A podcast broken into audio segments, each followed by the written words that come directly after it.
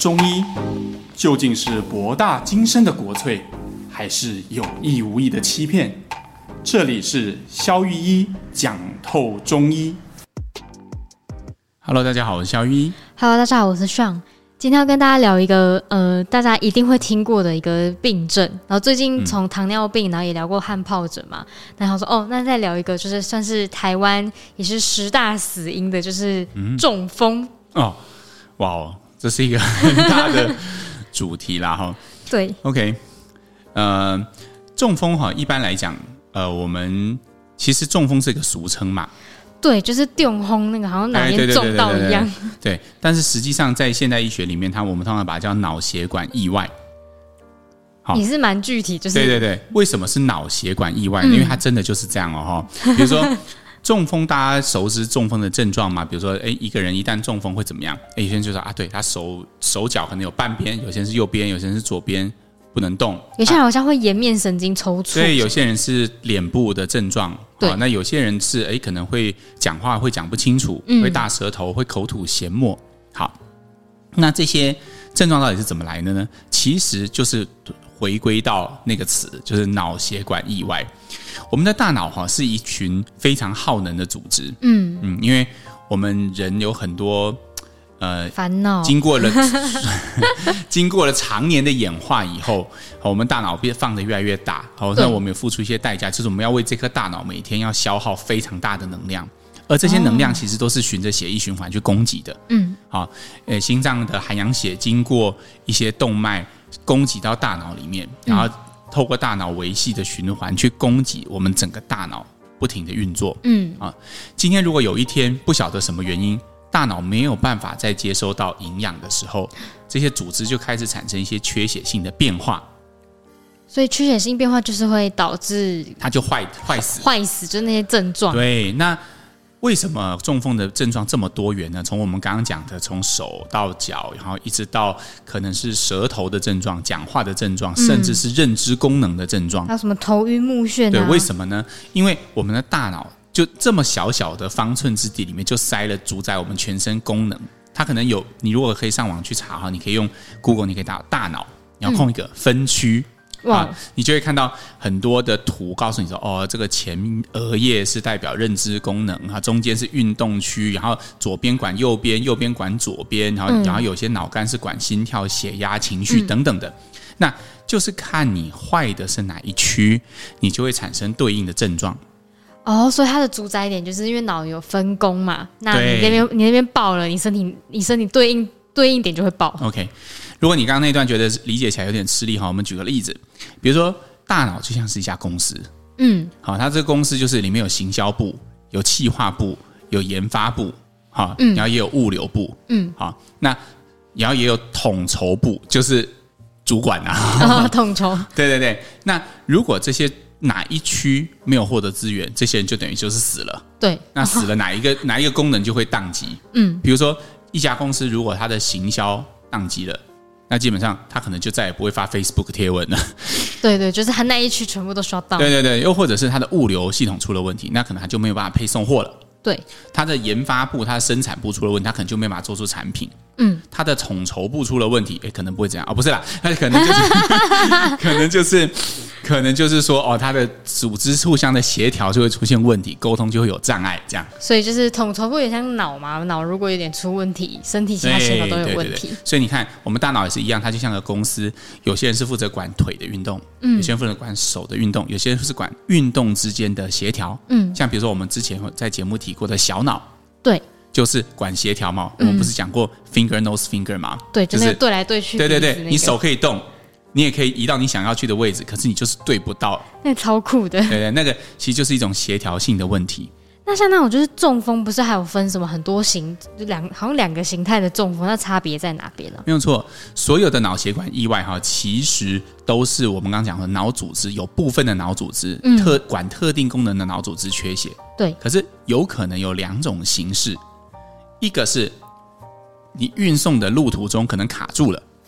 比如说，你常年都有高血脂，然后你又皮皮的，你都不吃药，哇，那个油，对，然后你的你的三酸甘油脂啊，卡你的坏的胆固醇啊，就卡在你血管上，也会卡在脑的血管上嘛。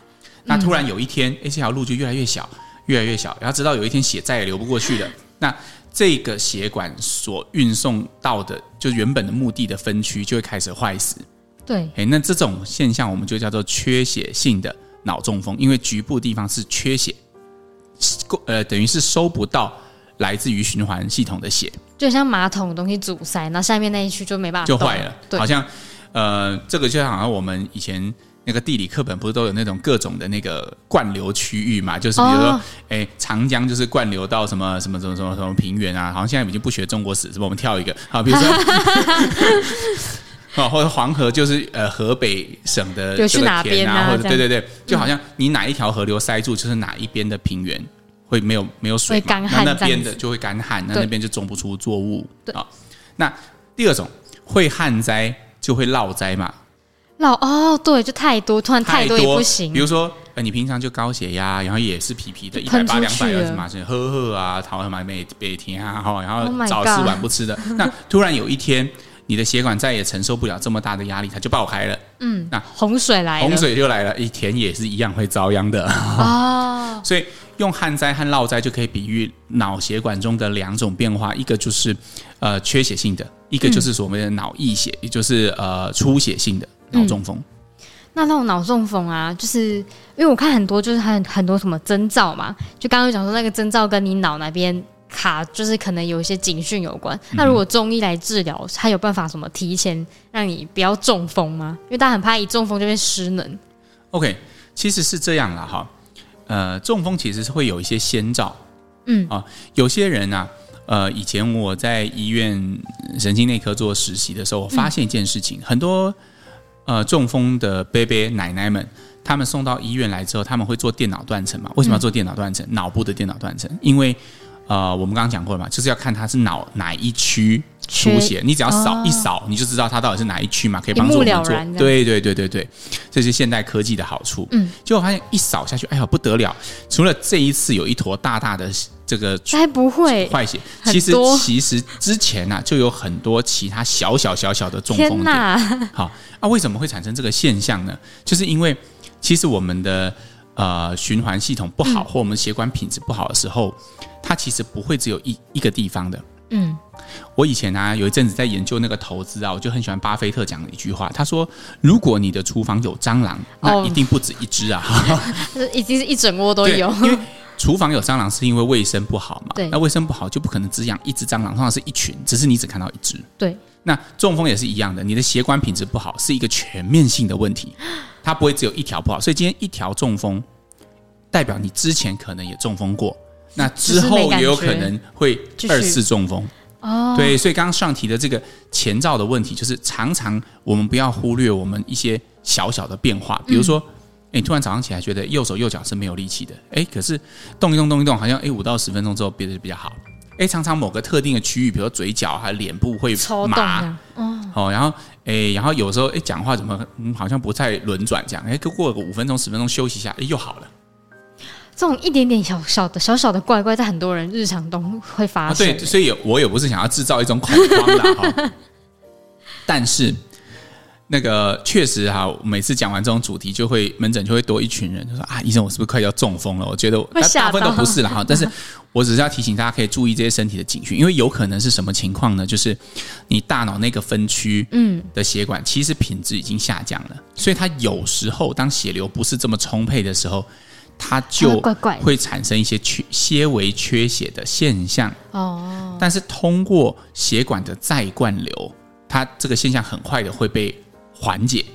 于是你就觉得啊，这应该没事啊，过去就算了。所以，变成是说，是不是说，如果那个地方它已经有点坏掉了，然后它再灌的可能会好一点，可它过一阵可能又不太好，这时候就比较需要留意它。对，如果你同一个区域已经反复发作好多次，哦，那我觉得其实这个就值得特别注意一下。嗯，你可能观测一下自己的血压状态，观测一下现在的血脂状态。如果你很久没有抽血，你可以做个健康检查。嗯，好，那这个都会让。我们的风险可以降到最低，这个是预防的部分。嗯，好，那中药可以在预防上起到什么角色呢？通常我们会用一些，呃，因为它是循环不好嘛，没有办法通过嘛。对，通常我们就会用一些风药。风就是那个吹来吹去那个如影随形的风。对，比如说最常见的，比如像麻黄啊、桂枝啊，呃，这些这些药，我们用了一些风药之后，它可以用现代语言来说，它可以增加你血液循环的流通性。那会不会就是让流通越通，然后整个爆掉？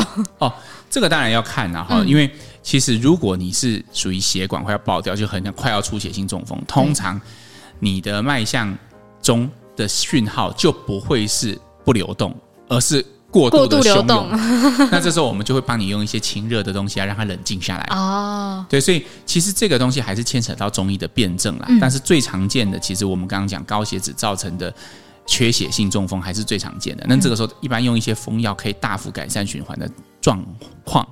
那为什么就是古代人会讲？因为你刚刚说什么现代医学是讲那个什么脑血管意外还是什么的嘛？嗯、那为什么中医会叫它中风？哦。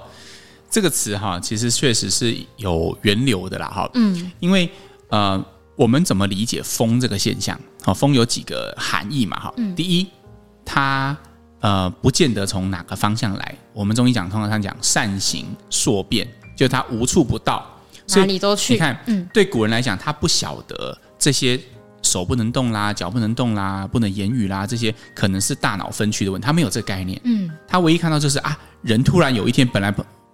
本来呵呵，突然间，突然间哦，一吃饭筷子掉下来，哦。哦，然后右手右脚就不能动了。可是有一个人是筷子掉下来之后就不能讲话了，回天乏术的症状。对对对，那有些人是哎一这样然后就就过身了这样子。哦。哦，好，那为什么会有这种现象？就上个上一秒钟还好好的，突然下一秒钟突然这个就会起风了。啊，就是风就是这样会突然间出现。啊，这是第一个。第二，它的症状就像我们刚才讲，善行数变，嗯。它有很多种表现形式，表现形式不一，嗯，所以古人其实是用风的这个象去描述这样的一个现象，嗯嗯。那我们为什么今天还在用这个比较呃具有文化底蕴色彩的词汇？就是因为当初清末明初的时候，这个西历东渐西进进到呃中国来的时候，嗯，其实那个时候呃，我们想要从我们现有的。词里面去找到一个对应的，就发现哎，这个症状好像跟脑血管意外很像，不如我们中文翻译就把它叫做脑中风。哎，但是所以其实“中风”这个字本来就是中医在用的字，但是、哦、呃，因为它跟现代医学的这些病理机关就雷同，或者是它的症状表现雷同，于是它被取来用这个。哇，那些找到可以就是对应的那些医者很强哎。哦，对啊，所以其实包括其实很多我们忽略，我们之前讲过此肝非彼肝，对对对，此肾非彼肾，都是这种故事啦。很厉害，就是其实我们以前讲的肝肾不是现在讲的肝肾，嗯，对，对。但是现在讲的中风跟以前讲的中风也不完全一样。一样就像比如说了哈，有些患者会问嘛，就我刚刚说了很多，每次播完这种集数，就是会有患者现在会说 啊，医生，我最近哈，我手都一直丢起丢起啊，是不是我快要中风了？嗯。我我都跟他说，对了，就是快中风了。然后患者说 啊，真的、哦？我跟他说，你这个是中医的中风。为什么？我们刚刚讲过啦，只要你有善行数变，只要你有突然间动一下，哦、这确实都是中风啊。但是中医中不是脑血管意外的那种中风，懂懂啊。所以这两个词其实是有区分的。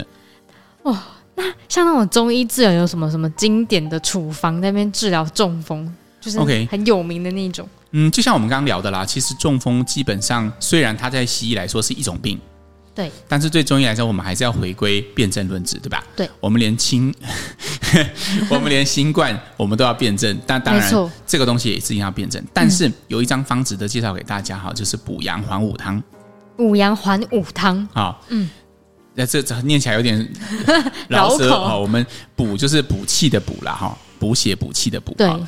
呃，阳气就是阳，就是阴阳的阳。嗯，好，还呢，就是我借了你一本书，你还我一本书的那本还啊。五就是一二三四五的五哈，然后汤就是汤剂的汤。哈，那这个方呢是呃，我们刚刚讲的那个时代，就是啊，清末明初的时候，西历东渐的时候，有一个医家叫张锡纯哈，他所发呃，就是说他自己拟的一个方，那他就是用来专门治疗中风的后遗症的方。啊，专攻后遗症。对，它里面哈，当然有一些大家熟知的一些呃养血活血的药，比如说像当归啊，比如像赤芍啊、嗯、桃仁啊、红花。哦，我发现以前大家对这个药没有什么反应，现在桃仁、红花讲了，大家都知道，就是哦，这个是活血啊，因为古装剧都知道嘛。你要陷害其他嫔妃，就是要把她的杏仁换成桃仁嘛，这样她就会堕胎嘛，对不对？对对对。所以 太入戏了，太入戏，很入戏。所以。桃仁它有活血化瘀效果，现在已经变成一个全民尝试的哈。对，OK，那这些红花大家就不用讲了嘛，它是标准的，大家也知道，宫廷剧也看过。对，好，但是它有一味药是比较令人费解的哈，就是它的主药是黄芪。补气药。对，既然是一个补气药，而且还用的很重，它用四两，也就是一百二十克。嗯，那大家就会有个狐疑啊，你看现在医学告诉我们说，出血性脑中风，嗯。感觉血压已经很高了呢，怪怪的，好像中风蓝都是要很快的控制血压嘛。如果你血压太高的话，就很怕它再次二次又会出血嘛。对啊，那你用黄芪会不会一补气，然后你就整个身体都哎，就会开始有人质疑，哎，这样的做法是不是恰当？嗯，好，那我会觉得其实大家误解了黄芪在这个处方里面的用意。我想借这个机会跟大家谈谈这件事哦。这个黄芪，其实在这里面就是跟我们刚刚讲预防的时候我们用的麻黄跟桂枝一样，它其实是一种风药的概念。哦，它居然是风药。嗯，风药通常会是什么作用呢？好，比如说，呃，我们一样，古人都是用风药，就代表它有风的这些特性嘛。我们从风的特性来看，第一，善行数变，无处不到，嗯，所以你可能是脚无力。可能是手无力，可能是舌头不轮转，好、oh.，可能是眼睛呃闭合有问题，或是抬头纹出问题。不管你是什么，那风到风要到处都可以到，oh. 吹到山顶也吹到山脚，对，所以它可以通到身体每一个络脉，对，好，这是第一个。第二，春风通常会给我们一种，就是我们讲春风吹又生嘛，哈，或者会有一种回春的感觉，嗯，因为风所主的时令就是。春天，嗯，好，那所以春天通常就是会有一种万物欣欣向荣的象。你看中风晚的人是不是很枯槁的感觉？就很像冬天，他的活动力会下降，他的精神状态会下降。所以，当我们用黄芪这种既有生提又有补气，然后又有一点这个春意的药的时候，嗯，你的身体机能就会慢慢的复苏起来。这是我们为什么会在这个处方里面用大量黄芪的原因，嗯，而不是完全从补气。升压，或者是呃加强心脏收缩，嗯，好，或者是呃现在有什么抗凝血这样这一类的呃机转去理解这一味药的作用。好，临床上我确实用过这个处方哈，就原方去支持过很多中风后遗症，效果如何？效果非常好哦，真的就是，而且黄芪要用的量就是要这么大。哇，古人对于人的人体治疗领略的跟万物很有对应哎。对，其实我认为这种象的思维哈，就是这种、呃、取类比象的思维、嗯，它其实就是中医治疗的一种核心。嗯，所以呃，我也常常在跟一些呃跟诊的医师、年轻医生在讨论，我觉得你如果要学中医，你还是必须理解古人的古意是什么，为什么他们这样用，嗯、而不是呃只单纯从现代的角度去理解中医，因为。这样你会丢失掉很多内涵。清代那个张锡纯，他就是用这招，所以就是治了很多人那个中风的一个后遗症。嗯。所以也就是说，有中风过的人，如果他也有可能就是脑部已经诊断过，就是有很多地方已经有受损的话，嗯，他也很适合用这种方式来保养。哦，我觉得是这样哈，我觉得这是两回事。通常中风的治疗或者是预防分成几个阶段哈。我们刚刚大家有提到前期，所谓前期就是你觉得有一点。缺血的症状，嗯，然后你确实有一些危险因子，比如说高血压，哦，比如说高血脂，可是你还没有任何中风，还没发生中风之前，对，通常我们用的药不会是像张锡纯用的这个补阳黄虎汤这么强烈，哦，这比较强，会先会对啊，你不干嘛没事要堕胎，不是 没事要用桃仁红花，那个是已经淤血真的已经形成的时候，我们才要用这些东西。它还有地龙哎，地龙是什么？就蚯蚓啊，蚯蚓不是会在地底下钻来钻去吗？那这个也是一个化瘀的一个象嘛，啊，对，所以我们就不需要用到这么。这么厉害的处方，也许我们用一点风药，哎，微微的风吹吹吹，慢慢它就会比较流通，这样就好了。哦，身体才不会一下负荷。对对对，我最常用的其实反而是一些很简单的方，像桂枝汤啊、葛根汤，其实都有预防中风的效果。嗯，好，但是如果进到了中风的那一刻，嗯，对，我建议你，这如果你真的中风，然后你现在正在中风中，就是你正在手脚不能动，筷子刚掉下来，Oh my god！那这时候这时候不要用中药治疗，这时候请你赶快去急诊，对，因为这个时候给抗凝血剂，让血管瞬间的重新灌流非常重要。因为大脑缺血的时间能够宽容的时间非常少啊，才不会脑细胞坏死太多。对，一旦你一旦你缺血的时间过长，而没有办法再重新获得养分，它就会产生不可逆的变化，也就是内区就会永远的坏死。懂。对，所以这个时候一定要寻求现代医学的帮助。这个时候不要想要靠吃中药来治疗，我强烈的不建议哈。好，OK，再来就进到，哎，你已经在做这些什么抗凝血啊、输液啊什么这些，或者是你已经出血性、已经手术、已经脑已经减压完成，嗯，这时候开始进入所谓的黄金期，三个月的呃复健期哦，这个时候你一定要强烈要求。你的主治医师让中医介入，因为这个时候的中药介入是非常非常重要的。嗯，如果这时候可以用类似像补阳还我汤的处方，它我认为非可以非常明确的支持你中风后续的复原。哇，好，对，但是三个月以后，也就是你刚刚说的后遗症啊，哦，对对，对，就是哎，通常你会发现患者在头一个月进步是最多的，比如本来第一时刻是手脚都不能动，肌力完全不能动，对，你发现第一第一时刻可能就会恢复到五成以上。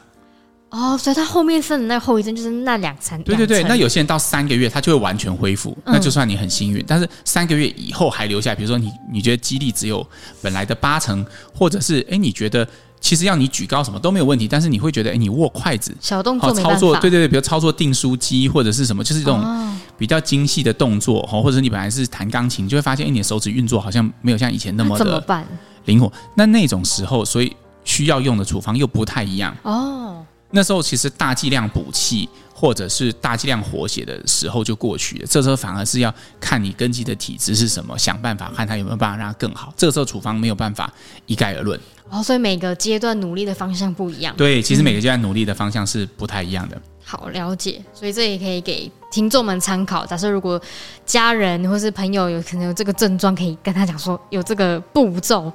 对，因为我觉得很多时候我们做这一集最主要的目的哈，其实是呃分享这样的观念，就是很多人不知道呃中医什么时候介入是最合适的。对，因为你看哦，我我们刚刚讲四个阶段嘛，第一阶段是预防，第二阶段是急性期，再来是黄金复原期，最后是后遗症。后遗症。在预防期，很多人其实很紧张，但他不知道这时候可以找中医，他跑去做检查，哎呦，拼命扫电脑断层，西医就跟他讲说没有，你都正常。没有，因为没出事之前就是没事。对，就有一天晚上，哎呦，他就中风了。然后他说：“你看吧，我不是跟你讲说我快中风，但是没办法，因为现代医学的范畴就是发生的事情有实证之后，他们才会处理，才会处理。嗯，在那之前，你的那些感觉，只要是他已经过去了，我们都没有办法掌握到他的中医。对，但是我相信你巷口的中医师就可以帮到你这个问题。当你跟他描述这个问题，他用一些风药，可能就可以避免一场悲剧的发生。懂。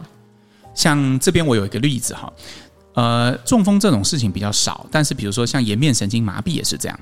哦，很多人在颜面神经麻痹之前，这个也是我们中医讲的中风嘛，因为它也是会突然间坍塌。对，虽然它不是源于脑，它是源于呃周边的神经。对，好，那很多人在那之前就会开始抽，然后他就觉得不太对劲，就觉得这边麻麻的。嗯，如果这个时候你去找你巷口的中医，他会愿意开一个祛风的药给你，就没事。其实。就可以避免一件事哦，不然有些人他一辈子都是会左右两边，虽然他会大部分会百分之九十都会复原，但是他会剩下一些，比如两边笑起来不太对称啊，或者是两边肌力不太相等啊，脸会比较感觉有一边的表情会比较不自然啊，等等的。懂。嘿，所以预防期其实是中医的特色。好，急性期有些人是中医的死。我不想到讲脑残粉啊，哈，但是是忠实粉丝跟基本教育者。对，但是他也会认为哦，不要，我就是不看西医，中风一定是可以吃什么东西，然后我就会自己好。哦、这个时候我就会反过来，我会非常强烈的建议你一定要接受现代医学的治疗。对，因为再灌流这件事是不可逆的。嗯，如果你现在放弃再灌流，那同样的就是两个小时、三个小时，甚至是三个月以后，你要再再做就没有用了。呃，对。对，所以我觉得有些东西确实是现代医学给我们人类带来的巨大福音啊！好、嗯，所以一定要呃，什么阶段我们要做什么？那三个月的那个时候，治中西医一起的时候，对，你可以做一些复健啊。那你如果在医院住院，他们也会协助你去安排复健。那最重要的是你要有这个观念啊，让中医来支持你，嗯啊，会诊你医院里面的中医师就可以，他会提供一些支持，让你的复健的。的的成效可可以更好，在三个月黄金期内可以做更多的恢复，因为大部分百分之九十以上恢复都会在这三个月内。哦，所以强就是赶在这三个月把身体整巩固起来，胜过补那些后遗症。对，所以我再度强调，我们做这一集的目的，其实借由这些的区分，去告诉你啊，什么时候应该寻求什么样的治疗是最有效的。好的，然后又就来到我们念留言的时间。嗯像我这边中途想要敲完一个，因为刚刚讲那个地龙是蚯蚓，我太有兴趣了。如果之后是不是很多中医的药啊，其实都跟都是跟那个呃，比如说它是昆虫什么，跟它习性很有关，所以对应到人体的身体会有作用。哦，这个可以，我们可以录一集专门来讲啊。我现在临时想到的就很多，哦、比如说地龙啊是蚯蚓嘛，对啊，它的象就是爬钻会钻洞，对，对吧？所以它也是无处不到，也是一种风药，对吧？对对对。因为只要田里就会有蚯蚓，那我们也用吸血虫，就是所谓的水蛭。水蛭对，嗯，它它它会怎么样？如果你你以前小时候住乡下的话，我我有被沾到过。对对对对，然后它不是会吸人的血嘛，然后粘用它那个吸嘴，就很紧。对对对对对，那可以干嘛？它可以化瘀啊，因为它不是会吸血吗？所以我最常用的就是像子宫肌瘤的患者，我就是会用吸血虫这样，可是不会用很大量啦。我们就用一点点，因为你如果一包药里面很大量的虫，哎呀哦，那个味道应该也不会啊，不不好吃。对对对，哦，好啊，那之后来聊一集。那我们还用很多东西啊，什么蚕宝宝啊？那蚕宝宝可以干嘛？蚕宝宝有个特色，蚕宝宝是不是？哎，大家小时候都讲过蚕宝宝，对不对？它只吃桑叶啊。对，它是桑叶，它能不能喝水？你有喂过蚕宝宝喝水吗？我只有喂过它吃桑叶。对，蚕宝宝一辈子只吃一样东西，就是桑叶。嗯哼，而且它不能喝水。如果你突然想到啊，他好可怜哦，是不是都 喝水就死掉了？他喝水，他明天就会死给你看。那他那他有什么用吗？所以我们借由这个象，他一辈子都只吃桑叶，然后他都不能喝水，喝水，所以他一辈子是只有我们如果把饮食分开来看，是不是就只有食而没有饮？哎，对耶，所以所以如果中医有分气分，也就是比如呃，我们走有食物走的道路，我们叫谷道，哼，或者是水走的道路叫水道。水道僵蚕呐、啊，就是一个专走古道的用药，因为他一辈子就只吃东西，所以他在水，所以他在人体上就可以，它可以通古道的气哦，哇哦，好酷哦！对，那你有没有想过，那有什么生物是只喝水不吃东西的？因为既然古道里面有一只虫，水道里面应该有一个虫啊，只喝水不吃东西，那我一时半解也没想起来。蚕哦，蚕是只喝水。他一辈子蚕的一一辈子很短嘛，大家应该知道这件事情。对、啊、对对对，他就是只负责叫，然后他一辈子，我他叫知了嘛，他一辈子就是只喝水，他不能吃东西。哇，他好节能哦，所以他是对，所以我们如果用蚕通水退下来的壳，我们通常中医叫蚕退，这个东西就是走水道的用药哦。所以很多皮肤病是水道塞住了，那水道的气塞住，我们就用蚕退这味药。哦，哎，他不要讲太多，这我们来录一集，很有趣哦、这个很有趣。虫类要集锦，虫虫危机。对，虫虫危机。好，我们来接下来念个留言，那个两则好了。好嗯，呃，第一则留言呢是他说他是新冠的染疫者，这样子，那他非常赞同肖玉医说的，因为每一个人都有不一样的症状，所以一个每一就是一个方式是没办法治好所有的人这样子。然后当时他跟他的小孩一起染疫，然后家人买了中药行也是就是。中医是开的比较笼统的药这样子，然后他吃了两天后，小孩的烧退了，但他反而变得更严重。原本只是喉咙痒，然后两天后就开始咳嗽，晚上也很难睡。然后他最后把药的分量次数减少，加上喝姜母茶，当天晚上反而咳嗽就少了，也比较好睡这样。所以他是说，他和小孩的体质不一样，所以他本来他本身是比较寒的，然后他吃后的反应就不一样，所以他就说，真的真的拜托大家不要乱吃药，然后是康复后一定要找中医师调理，因为他原本以为他自己好了，没有事情了，殊不知一个星期后那个后遗症马上都跑出来，然后就是很累啊，会咳嗽啊，睡不着这样子，然后也是看了中医之后才好很多，就大家加油，就鼓励听众，鼓励听众啊。